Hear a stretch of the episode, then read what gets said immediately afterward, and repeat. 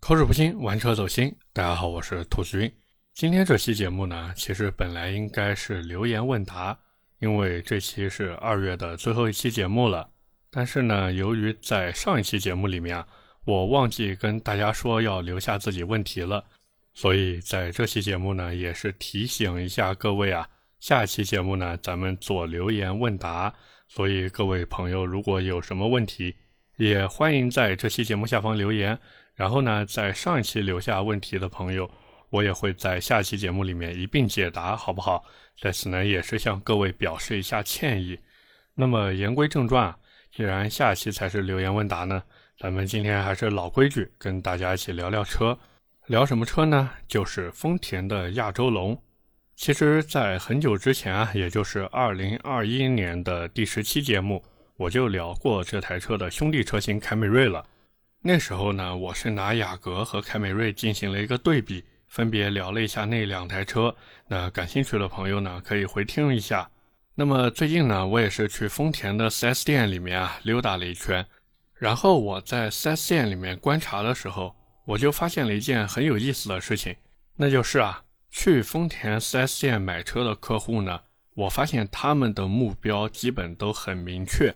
来看卡罗拉的不会去看亚洲狮。来看亚洲狮的呢，不会去看亚洲龙；来看亚洲龙的呢，不会去看荣放；来看荣放的，哎，也不会去看凌放或者陆放。换句话说呢，就是来丰田 4S 店的这些客户啊，他们就对自己的购车取向特别的明确，好像心里面就坚定了一个想法，就是我的手上就这么多钱，我来看的呢，就是这个价位的车，什么高一级的、低一级的，我看都不想看，你让我网上购一购。那不好意思，我知道自己没有这个经济实力，但是你说让我往下降一降，来一个消费降级，或者说的好听一点，给我省点钱，那更不好意思了。我不会为那三瓜俩枣的钱去委屈自己。虽然我总觉得买台丰田也没什么享受的，是不是？那么回到亚洲龙这边，其实这台车也是两极分化特别严重的一台车。喜欢它的人呢，觉得哎呀，亚洲龙哪边都好，性价比啊高出了天际。哪怕是我老婆这种一直对丰田买菜车无感的人，都觉得，哎，亚洲龙长得还挺好看的。那另外一台他觉得长得好看的丰田呢？你们猜猜是什么？三二一，答案公布，是丰田的八六。这就说明一个什么问题呢？就是亚洲龙的外形绝对不丑。因为一台车如果只能吸引男人的目光，那说明啊，这台车是失败的。但是如果说这台车它能只凭借外形就可以吸引年轻小姑娘的目光，那说明这台车绝对长得不错。当然啊，不喜欢亚洲龙的人也很多，甚至说的夸张一点呢，就是有的人他看到这台车他就反胃，然后呢就在心里面暗暗发誓，我这辈子绝对不会买丰田。为什么呢？因为他们觉得这车就是一个凯美瑞的换壳，甚至啊连内饰都不如现在的凯美瑞。哪怕说丰田，他在做营销的时候，总是有意无意的把这车往 ES 上面去靠。可是，在这部分人眼里面呢，雷克萨斯的 ES 就已经是一台令人作呕的车子了。你亚洲龙往上蹭，只会让我觉得更恶心。当然，这些观点呢，我不评判，对不对？每个人各有所好，不管你是喜欢还是不喜欢呢，反正这台车从外观到内饰再到动力和空间。各种懂车帝们呀，从这车上市的时候就开始争，争到现在都三年了，也没有分出个高低胜负来，怕不是真的要三年之后又三年了啊？那么亚洲龙这台车到底怎么样呢？我也是好好的体验了一下，毕竟各位想想看，我去 4S 店待了那么久，能不白嫖一下吗？那肯定要白嫖一下的嘛，这不白嫖个试驾，简直太亏了呀！当然啊，关于亚洲龙的外形和内饰，我就不多说了。各位其实在网上搜一下就能看到嘛。我主要是和大家分享一下我的一些感受。那么第一个感受呢，就是这车的内饰真的有点丑，尤其是在售的那个双擎旗舰版上的内饰配色，官方的名字取了一个叫什么“黑色加干邑棕色”，结果实际看下来呢，就会发现。那个干邑色呀，就有点像一堆小狗狗拉的便便糊在车上一样，这边一坨，那边一坨，就让人有那么一点点往外反那种感觉。整体的颜色呀，非常的不高级。各位其实如果看过宝马的干邑色内饰，然后你再回头看看亚洲龙的干邑色内饰，你就会明白呀。有时候一线豪华品牌之所以敢卖这个价格呢，确实是有点东西在里面的。不过有的朋友可能听到这会说，这个双擎旗舰版的车型卖的本来就不多，大多数人买的呢都是普通的纯黑色内饰，那这个纯黑色应该就不恶心了吧？确实比这个干邑色好看很多了。但是呢。当我坐进去以后呀，看到那个中控的车机，我就真的感叹于丰田这省成本啊，是真的太精明了。像我在试驾体验之前呢，因为那个车子是熄火状态的，所以我就觉得，哎，这个中控屏的尺寸好像还可以啊。尽管边上呢都是实体按键，可至少看起来也不算太低档吧。但是当我把那个车子一启动，屏幕点亮以后，哎呀，一股廉价的味道就扑面而来了。仿佛啊，那个中控车机就在那边无时无刻的提醒我，这是一台丰田，兔子你不要有什么指望了。包括雷克萨斯的 ES 其实也是这样。如果说各位开过 ES 的话，我不知道大家发现没有，就 ES 那个车子的中控屏幕也是小的可怜。而且啊，雷克萨斯 ES 它更恶心的地方在哪儿呢？就是它还给你强行的配了一块表在那边，仿佛呀就是在给自己强行辩解。想要证明一下自己不是不给大屏，而是因为这块表呀，所以没给你大屏。这在我看来叫什么呢？叫做掩耳盗铃。况且啊，哪怕说我们不纠结于这个屏幕的尺寸，我们就说整体的内饰布局，其实亚洲龙呢也是很没有高级感的。可能有人会说了，什么叫做内饰的高级感？这个我觉得不用我来讲，大家看看奔驰就知道了。虽然啊，我总是吐槽，哎呀，奔驰高价低配，对不对？但是人家那个内饰设计就是有两把刷子，看起来呢就是豪华，没脾气啊。那么除了内饰以外呢，亚洲龙的空间也是一个让我很难受的点。虽然说亚洲龙的车长和轴距都跟雷克萨斯的 ES 一模一样，它比凯美瑞还长了九十毫米嘛。但是当我坐进去以后呢，我发现整体的这个内部空间呀，其实跟凯美瑞是差不多的，甚至我感觉后排的头部空间呀，还不如凯美瑞呢。所以我就很疑惑嘛，因为亚洲龙这车主打的本来就是行政感和商务感，结果后排做成这个样子，真的想不明白。那到了动力方面呢，亚洲龙和 ES 也是一模一样的，三个动力系统，2.0自吸、2.5自吸和2.5混动，这个大家应该也很熟悉了。我三个动力配置呢，反正都试了一下，我自己感觉都是一样的肉。可能有人会说，哎呀，兔子你不要纠结动力嘛，对不对？你看这个2.5的混动版本驾驶质感多好呀！说实话是这个样子。2.5混动它在低速状态下的平顺性啊做的确实还可以。如果说呀是日常城区代步的话呢，买个2.5混动的其实挺舒服的。但是呢，这个车子但凡发动机一介入呀，我就觉得特别的突兀。所以你说它混动质感好吧，也就是日常城区代步，就那种低速状态下确实还可以。但是你说，哎，我如果想急加速一下或者什么的，哎，算了吧，算了吧。同时呢，我也知道有些人会觉得，哎呀，这个丰田混动省油，这个怎么说呢？确实省油。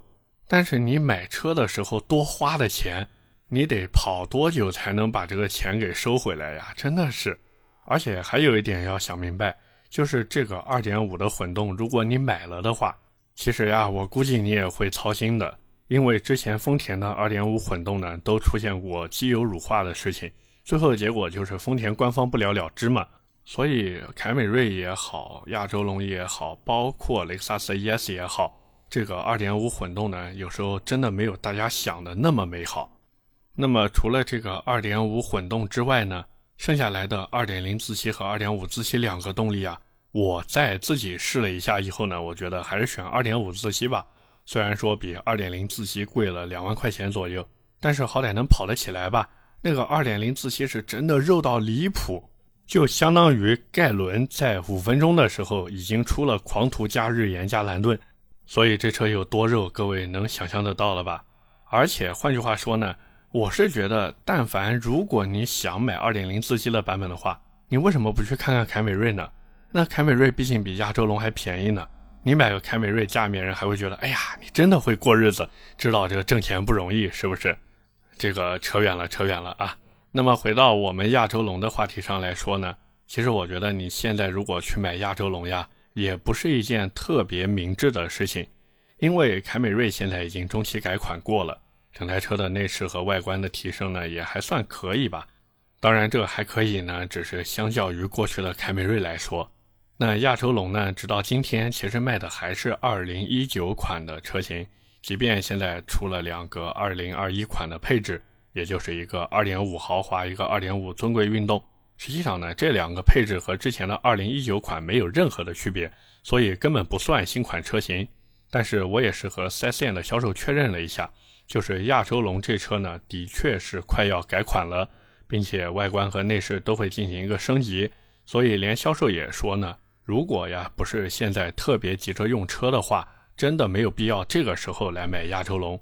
并且啊，实际上现在亚洲龙的市场政策呢，也就那么回事儿，基本上优惠幅度就在两万五这样，比去年年尾的时候呢，能多放出来一万块钱了。这个优惠幅度呢，各位仅供参考，还是要结合当地的一个市场行情来看。我估计啊，但凡改款的消息一出来，这车的优惠呢还能再多一些。所以如果真的是想抄底现款车型的话呢，还可以再等一等，好不好？那么聊了这么多呢，其实有关于亚洲龙这台车本身呀，我觉得就已经聊得差不多了。下面呢就要进入大家最喜欢的云改装环节。其实亚洲龙这车我之前看过海外的爆改案例，车辆的图片呢，各位可以点击那个文稿进行一个查看。我是觉得改的挺有意思的，但是这种案例呢，也就是看看而已。咱们呀，要是真买这车回来，怎么可能改成这样呢？对不对？所以我也是分享一下我的一个改装清单，各位呢可以参考一下。第一个呢就是换装全套的 TRD 包围，这个包围件现在基本上都是国产的，价格呢也不是很贵。我在某宝上面查了一下，整套小包围大概是个三千两百八，好像很多家都是这个价格，不算贵，并且呢属于替换式改件，所以感觉呢还不错。再配上一个一千二百块钱的美版蜂窝中网。以及一个两百来块钱的小尾翼，整台车的外观部分呢，其实就差不多了。而且某猫上面呢，我看了一下，也是可以直接选择附近的某猫养车进行一个安装，费用呢是个一百九十九块钱。那连着安装费加东西一起算下来，大概五千块钱不到。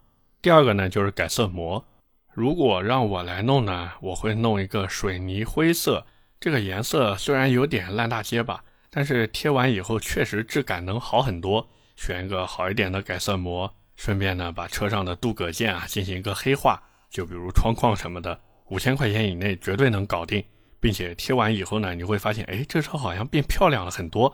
第三个呢就是避震器，其实国内不管是 Magic Air 呀、Muscle Air 呀、DWD 呀这些，都可以针对车型进行一个气动避震的定制。不过我想了一下。其实大多数人并不会去装气动，因为成本实在是太高了，动不动一万多块钱的费用摆在那儿，就这还是个基础费用呀。你但凡给那个后面做点造型，对吧？把气瓶弄点什么颜色呀、贴画呀，还有把中间连接的那个气管做一些排列组合，甚至你说我要用不锈钢的气管，我这个不锈钢的气管颜色我也要定制，那你这价格真的是奔着两万朝上去了呀。所以真的没必要，我是觉得我自己呢更倾向于选择 TEIN，也就是天域的 SBZ 脚牙避震。这套避震主打的呢就是舒适性，所以也不会让你装完以后觉得很硬，同时呢也能降低车身的高度。这个避震器的价格大概是四千八这样，还还价还到四千五百块钱以内也是没啥难度的。第四个呢就是圈胎。我们就以亚洲龙2.5豪华为例啊，原车的圈胎呢是2155517的，这个数据显然是既保守又丑陋呀。如果让我来改的话呢，我会选择一套2354019的轮胎，整体的误差我算过了，大概是百分之零点三，那这相当于没有误差了。轮毂的话呢，我会选择雅范迪的 N911，这是一款悬压的轮毂。用的我没记错的话，好像是跟那个 NK 一样的 MAT 冷旋技术。数据呢，我会用十九乘八点五 J ET 四十的这个轮毂，在官方旗舰店卖两千四百四十六块钱一颗。实际上，你如果去线下改装店的话呢，打个九折甚至八五折都是没问题的。如果按八五折来算的话呢，也就是八千三百块钱一套，各位可以参考一下。轮胎呢，咱们也不要买米其林 PS 四了，那个价格真的太贵了。我去官方旗舰店看了一下，这个数据的 PS 四呀，一条就要两千五百多了呀。那咱们索性对吧，便宜一点，买一个倍耐力的 PC 二柔，就那个 P 零就可以了。一条呢，一千五以内搞定没什么问题。咱们轮胎总价就算六千块钱，加上轮毂八千三百块钱，圈胎的总价呢就在一万四这样。那第五个呢，就是刹车。这个刹车呀，我会选择 A.P 的九五四零套装，大四活塞配三百四十三毫米的滑线刹车盘，绝对够用了。当然，这个套装我是不会用全原装的。想想看，这车改完以后，也就是走走街呀，弄个什么 C.C.V 套装的，真的很够用了。一套大概是一万二这样，不算贵的离谱。基本上呀，这五个项目改完以后呢。总共花费我算了一下，是个四万块钱这样。那就这么改完以后，我觉得这台车就会非常非常的好看了，甚至可以说去参加各种改装聚会都无压力。当然你说，哎，我还想再换点别的，那其实也可以，对吧？这个东西呢就丰俭由人了，各位可以参考一下。哦，对了，还有一个东西别忘了，就是一定要挂一个金刚结。这个金刚结大家可以在某宝上面搜一下。算是 JDM 玩家的一个信仰之物吧。那么最后的最后呢，我们也是做一个小小的总结。亚洲龙这车呢，其实一直争议都非常非常大。但是你说这台车有这么不堪吗？其实也没有什么特别接受不了的地方。你说它有多么出彩吧？好像也没有什么特别亮眼的地方。所以这也就造成了亚洲龙的尴尬。买凯美瑞的人呢，会觉得亚洲龙呀有点老气。包括价格呢，有时候也会高那么一点点。而买雷克萨斯 ES 的人呢，他就会觉得亚洲龙不够档次，哎呀，缺乏调性。那亚洲龙呢，现在就像夹在热狗里面的那根香肠一样，非常的难受。当然，我也知道很多朋友呢还在想一个问题，就是亚洲龙这车到底值不值得去买？我觉得，除非你就认准了这台车，否则呢，你还是去买凯美瑞吧。甚至你就不要去买丰田了，对不对？你说这二十多万摆在这边，买个啥不比这玩意儿强呀？哪怕说亚洲龙在官方眼里啊是比凯美瑞高半级，是对标雷克萨斯 ES 的，但是你一看车头，他说到底啊也就是个丰田。OK，那么今天关于丰田亚洲龙我们就聊这么多，下面是我们的留言互动环节。上一期节目呢，我聊的是宝马 X5L，也就是要国产的那个宝马 X5。第一条留言来自比你帅，他说我开过，我跟你说过我是干啥的了，兔子。哎呀，这个我记得，我记得你是 BMW 国内工厂的员工，对不对？哎，我这记忆力还是可以的。然后呢，我就在评论区问他，我说我猜的那个驾驶感受对不对？因为我在节目里面说嘛。我说宝马国产的 X5L 肯定会把避震器调软，然后整体的驾驶舒适度呢会更高。然后他给我回了一个对，所以各位知道了吧？新的这个国产的 X5L 肯定会比原来舒服了。第二条留言来自指南针指东南西北，他说自己估计会选飞行家，不过应该是二手，感觉性价比很高，调性也有。还有乔杉会不会给我广告创意设计费？这个广告很符合他的调调。哎呀，这个东西谈钱就俗了嘛，对不对？让乔杉跟我吃顿饭就行啊。吃完饭以后呢，我就开着 CT 六。那乔杉之前不是拍过一部电影叫《洗浴之王》吗？哎，咱就带他真正的做一回洗浴之王。第三条留言来自他知道风从哪个方向来。他说：“捧着欧尚 X 五的钱听我讲宝马 X 五，哎呀，这个东西对吧？努努力嘛，买个二手的 X 七，就陆风那个 X 七。包括我在评论区还看有我们一位老听友啊说，要不然再看看吉利的远景 X 六。哎呀，你们都是段子手，都是段子手。其实这个东西对吧？听车嘛，听车又不要钱，包括去 4S 店白嫖试驾，其实也是不要钱的嘛。”所以不要因为自己的收入高低呀，对自己妄自菲薄，是不是？咱们虽然啊挣的钱不多，但是格局呢还是要打开的。你的格局打开了，你的能量场就打开了，然后你就可以跟天地之间建立共鸣。最后呢，随心所欲听懂掌声。哎呀，我说不下去，我说不下去了。这每次讲到听懂掌声，我就想到那个短视频平台上面啊，那些搞传销的那些洗脑。哎呀，真的太逗了。OK，那么我们今天的节目呢，就先聊这么多。在这边呢，也是再次提醒一下各位啊，有什么问题一定要记得留言，好不好？那么以上就是我们今天节目的全部内容了，也是感谢各位的收听和陪伴。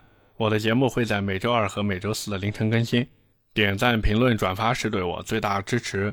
各位如果还有什么想听的车呢，也欢迎在节目下方留言。我们下期接着聊，拜拜。